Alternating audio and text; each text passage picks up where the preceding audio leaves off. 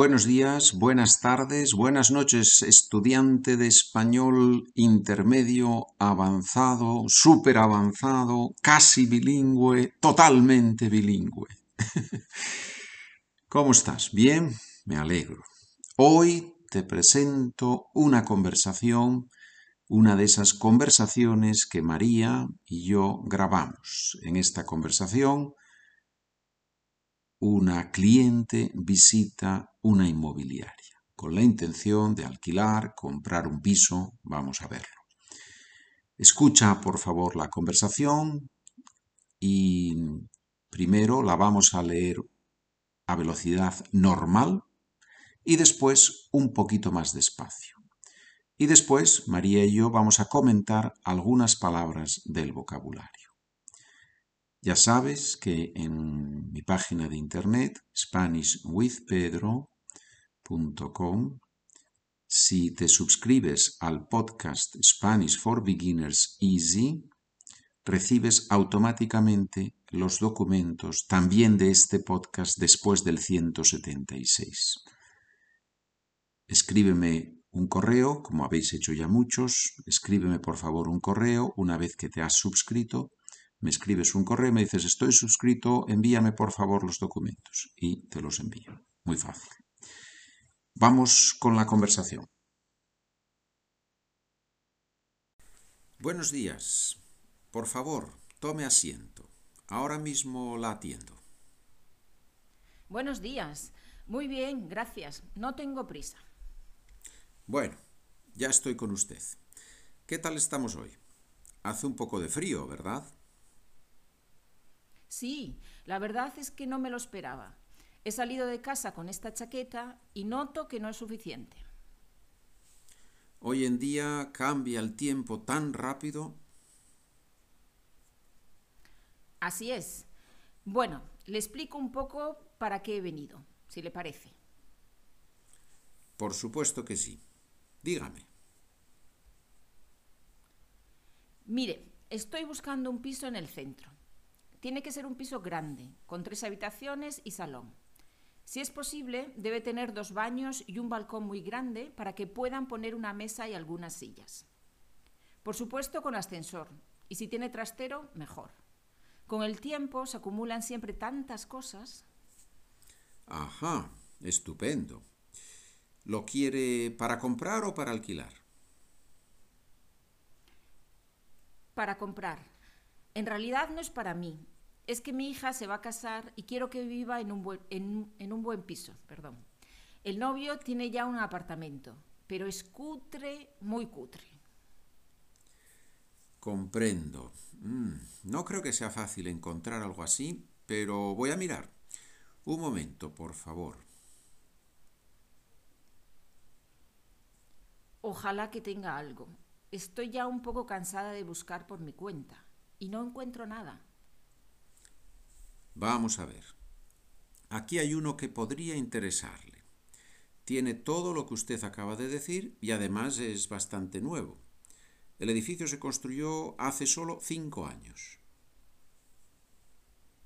¿Y qué tamaño tiene? Tiene 98 metros cuadrados y es un quinto. ¿Está bien orientado? Eso es importante. No quiero que mi hija se muera de frío en invierno, ¿sabe? Sí, claro, ya, ya me imagino. Tampoco querrá que el yerno se congele, ¿verdad? Bueno, eso me importa menos, la verdad. No, es una broma. Es un chico muy majo. Nos llevamos de maravilla. Ajá, estupendo. Pues no se preocupe porque el piso está orientado al sur y es muy soleado. Susana y Alejandro han ido a ver el piso juntos. Como a Susana le ha gustado mucho el piso, se lo ha enseñado a su hija y ahora vuelve a la inmobiliaria para negociar el precio. Muy buenas, me alegro de verla por aquí otra vez. Sí, aquí estoy. Ya se imagina usted por qué he venido, ¿no? Quiere que su hija y su, y su yerno vivan en ese piso, ¿verdad? Me encantaría. Además, debo confesarle que yo vivo en esa calle también, y así puedo estar más en contacto con ellos y ver a los nietos. Pero ya tiene nietos. No, hombre, todavía no. Estoy hablando del futuro. Usted es como mi marido, solo piensa en el presente. Hablando del presente, ya sabe que piden 500.000 euros por el piso. Es un piso céntrico y grande. Ya, pero aunque sea céntrico y grande, me parece que es algo caro. ¿No podríamos bajar el precio un poco? A ver, ¿qué oferta hace usted? Como el dueño es una persona muy razonable, seguro que se podrá llegar a un acuerdo. Muy bien. Me alegro de que el dueño sea una persona razonable. Yo ofrezco 450.000 euros y me encargo de arreglar el papeleo, los gastos del notario y todo lo demás. Hmm, puede usted contar con el piso. Pásese esta tarde y firmamos el contrato. Pero no tiene que hablar con el propietario. En este caso no, porque yo soy el propietario. ¿Y por qué no me dijo nada? O sea, que el dueño es una persona muy razonable. bueno, ya sabe, si el piso no le interesaba a usted, ¿para qué iba a decírselo? Ya ve, a veces los hombres también pensamos en el futuro. Muy bien, ya veo que es usted una persona muy inteligente. Bueno, yo creo que ahora le toca a usted invitarme a un vino y a un pincho de tortilla. No se puede hacer negocios con el estómago vacío. ¿De acuerdo? Claro que sí. Así combinamos el presente y el futuro. Muy buena idea. Perfecto. Pues ya lo hemos leído la primera vez. Vamos a leerlo la segunda un poquito, un poquitín más despacio. Buenos días. Por favor, tome asiento. Ahora mismo la atiendo. Buenos días. Muy bien, gracias. No tengo prisa. Bueno, ya estoy con usted.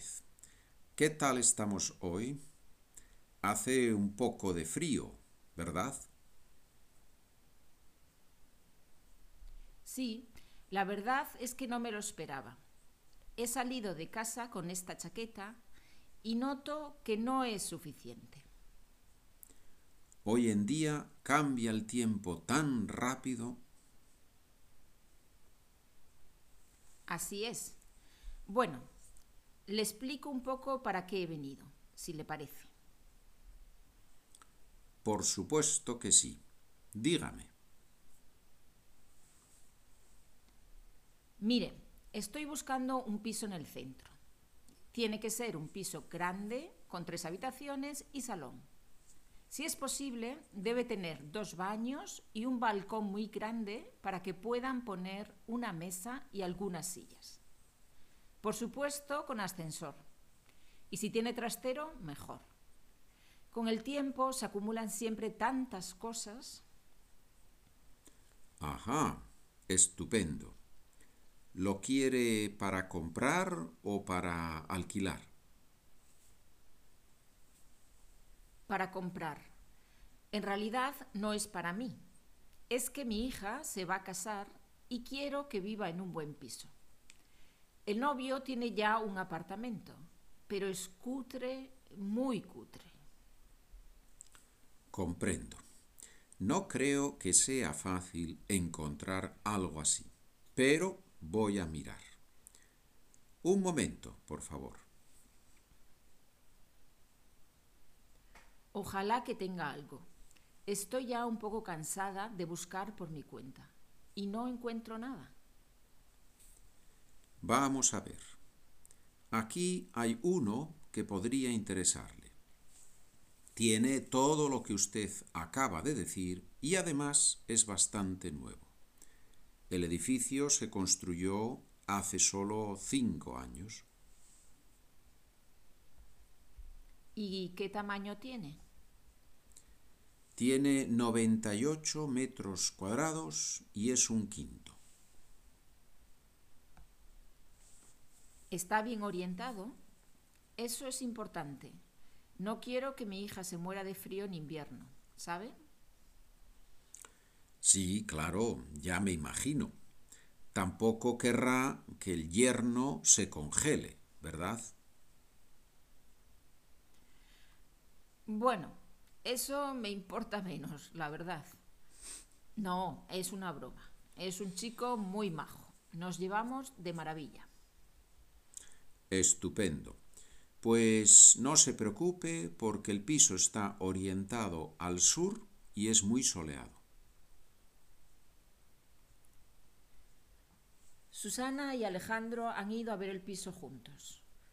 Como a Susana le ha gustado mucho el piso, se lo ha enseñado a su hija y ahora vuelve a la inmobiliaria para negociar el precio. Muy buenas, me alegro de verla por aquí otra vez. Sí, aquí estoy. Ya se imagina usted por qué he venido, ¿no? Quiere que su hija y su, y su yerno vivan en ese piso, ¿verdad? Me encantaría. Además, debo confesarle que yo vivo en esa calle también, y así puedo estar más en contacto con ellos y ver a los nietos. Pero ya tiene nietos. No, hombre, todavía no. Estoy hablando del futuro. Usted es como mi marido, solo piensa en el presente. Hablando del presente, ya sabe que piden 500.000 euros por el piso. Es un piso céntrico y grande. Ya, pero aunque sea céntrico y grande, me parece que es algo caro, ¿no? ¿No podríamos bajar el precio un poco? A ver, ¿qué oferta hace usted? Como el dueño es una persona muy razonable, seguro que se podrá llegar a un acuerdo. Muy bien, me alegro de que el dueño sea una persona razonable. Yo ofrezco 450.000 euros y me encargo de arreglar el papeleo, los gastos del notario y todo lo demás. Puede usted contar con el piso. Pases esta tarde y firmamos el contrato. Pero ¿no tiene que hablar con el propietario? En este caso no, porque yo soy el propietario. ¿Y por qué no me dijo nada? O sea, que el dueño es una persona muy razonable. Bueno, ya sabe, si el piso no le interesaba a usted, ¿para qué iba a decírselo? Ya ve, a veces los hombres también pensamos en el futuro. Muy bien. Ya veo que es usted una persona muy inteligente. Bueno, yo creo que ahora le toca a usted invitarme a un vino y a un pincho de tortilla. No se puede hacer negocios con el estómago vacío. ¿De acuerdo? Claro que sí. Así combinamos el presente y el futuro. Muy buena idea. Muy bien, muy bien. Pues ahora vamos a, mm, vamos a combinar el presente con el futuro y, vamos a, y vamos a explicar algunas palabras, algunas expresiones que aparecen en el, en el texto, en el diálogo. Y vamos a empezar con una expresión eh, que aparece con el verbo parecer. Dice, si le parece, ¿no? Al final de una frase dice, si le parece. A ver, Pedro, ¿nos puedes explicar un poco qué significa ahí el verbo parecer?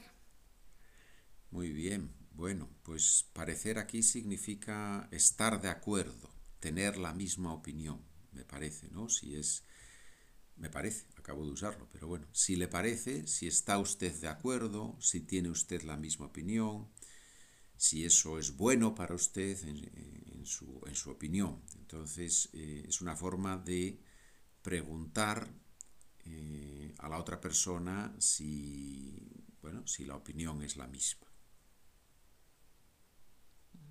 Sí, ¿no? si estás de acuerdo, si te parece. Muy bien.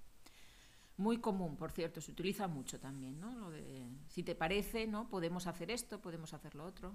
Es una, se usa mucho. Bueno, vamos ahora, esto, esto es un poco más difícil, la siguiente, ¿ya? Aquí tienes que esforzarte un poco porque es una palabra, es un adjetivo que es coloquial y que tiene muchísimos matices en español, ¿no? que es difícil de traducir. Y es cutre. En este caso se emplea ¿no? con un apartamento cutre. Explícanos un poco, ¿cómo aclaramos esto a los estudiantes? Muy bien, pues efectivamente es una palabra que se usa mucho, que, además en contextos, como tú has dicho, en contextos muy diferentes.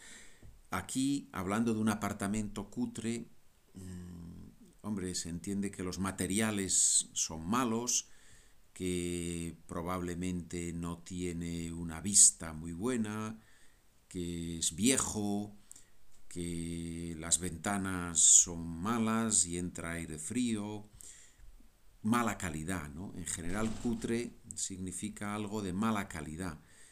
Mm, luego ya, claro, si se usa de, eh, en este contexto, pues simplemente que, el apartamento es probablemente viejo, sucio y no es agradable. ¿Tienes una palabra en inglés con la que se pudiera traducir este adjetivo cutre? ¿Se te ocurre alguna así de forma espontánea? complicado. La verdad es que no, yo si tuviera que decir... Eh, no, no se me ocurre una palabra que pueda eh, cubrir tantos matices como la palabra, por supuesto, puedes decir siempre que eh, bad quality o algo así, pero claro, no es lo mismo, no es una palabra, eso es muy general. No, no, no se me ocurre, la, seguro que la hay, seguro que hay, que hay una palabra que, que, que cubre esos significados. Esperemos que algún oyente nos escriba y nos la, y nos la diga. Ya es difícil porque es verdad que en español tiene muchos matices, porque a veces algo que es cutre no siempre es negativo, no siempre es negativo, ¿no? Se dice a veces un lugar cutre pero con encanto, ¿no? Por ejemplo, no sé, un, bar, ¿no? Dices, es un bar cutre pero tiene encanto, tiene algo, ¿no? O sea, e, es negativo pero no siempre. Entonces es, es, es, verdad que es una palabra que es muy difícil de traducir en otras lenguas, ¿no? Cierto, cierto. Bueno, vamos con la siguiente. Tenemos ahí la expresión de buscar por mi cuenta. Muy bien. Bueno, en este caso, por mi cuenta significa sin la ayuda de una agencia inmobiliaria. Se supone que esta persona ha intentado sola encontrar ese apartamento y autónomamente, independientemente de los otros, y en este caso no ha funcionado, pero por mi cuenta, sin la ayuda de un profesional en este contexto. Vale. Volvemos a, a, otro adjetivo. Más abajo tenemos el adjetivo un chico muy majo. Un chico muy majo, efectivamente, hablando de una persona podemos decir que es una persona agradable, que es una persona simpática, que es una persona, sé, quizás servicial, o sea, una persona con la que uno está a gusto, con la que uno está unos minutos o bueno, una hora y, se encuentra bien, una persona que, nos gusta, que, que nos resulta agradable, me parece. O sea, que es, alguien que nos cae bien, ¿no? Cuando decimos que alguien es majo, es alguien que nos cae bien, ¿no? Siempre positivo. Ajá. Cierto. Muy bien. Vamos con otro adjetivo que tenemos también más abajo, que es el de una persona razonable. Un chico majo y ahora tenemos a una persona razonable. ¿Cómo es esa persona? Muy bien, palabra interesante, ¿no? Una persona razonable podríamos pensar que es una persona que, es inteligente o que explica muy bien las cosas, pero, pero no es así. Razonable en español significa, en este contexto especialmente, sí, yo creo que siempre. Es una persona que mmm, entiende, que comprende las razones de otra persona. Es una persona con la que es posible negociar. Es una persona que está dispuesta a, a ceder en algún aspecto. ¿no? Lo contrario de razonable sería una persona que su opinión no cambia, siempre su opinión y punto. ¿no? Razonable es una persona que puede conversar sobre los asuntos, me parece. Sí, sí, sí, te parece muy bien. te parece muy bien. vale, ¿y qué nos queda? Ah, bueno, nos queda al final un, un verbo que es el verbo contar, contar pero contar con el piso, ¿no? En este contexto, que quizás tiene un significado un poquito diferente al que sabemos de contar uno, dos y tres, ¿no? Contar con el piso. Uh. Efectivamente, contar con el piso, en este caso, eh, o sea que la persona lo puede tener, que va a ser para esa persona, eh, para, en este caso para la hija de la señora, pero sí contar con algo es saber que eso es mío o que puedo usarlo. ¿no? Si yo pido el coche a mi hermana y ella me dice, sí, puedes contar con mi coche, no significa que mi hermana me lo ha regalado, pero sí que lo puedo usar, por ejemplo, ¿no? que voy a poder tenerlo, el coche de, de mi hermana. Es solo un ejemplo. ¿sí? por casualidad, ¿no? Es un ejemplo así ¿Sí? que se te ha ocurrido por Eso casualidad. ¿no? Es, Por eh, casualidad, totalmente. Es importante, es importante que la hermana que la hermana tenga claro, subjuntivo, ¿no? Es importante que la hermana tenga claro el significado de contar, ¿no? Muy importante, sí, sí. Muy importante, ¿no? No, no, a- aunque el hermano sea razonable, ¿no? Aunque el hermano sea una persona razonable. Así es, así es. Muy bien, muy bien. Pues hemos, hemos terminado ya con la, con la explicación de las, de las palabras, del diálogo, y lo vamos, a, lo vamos a dejar aquí. Ahora os toca a vosotros escuchar, trabajar con el documento, hacer los ejercicios y, y nos escuchamos, por supuesto, en el próximo podcast, en la próxima lección. Gracias, Pedro, y hasta pronto. Gracias, adiós.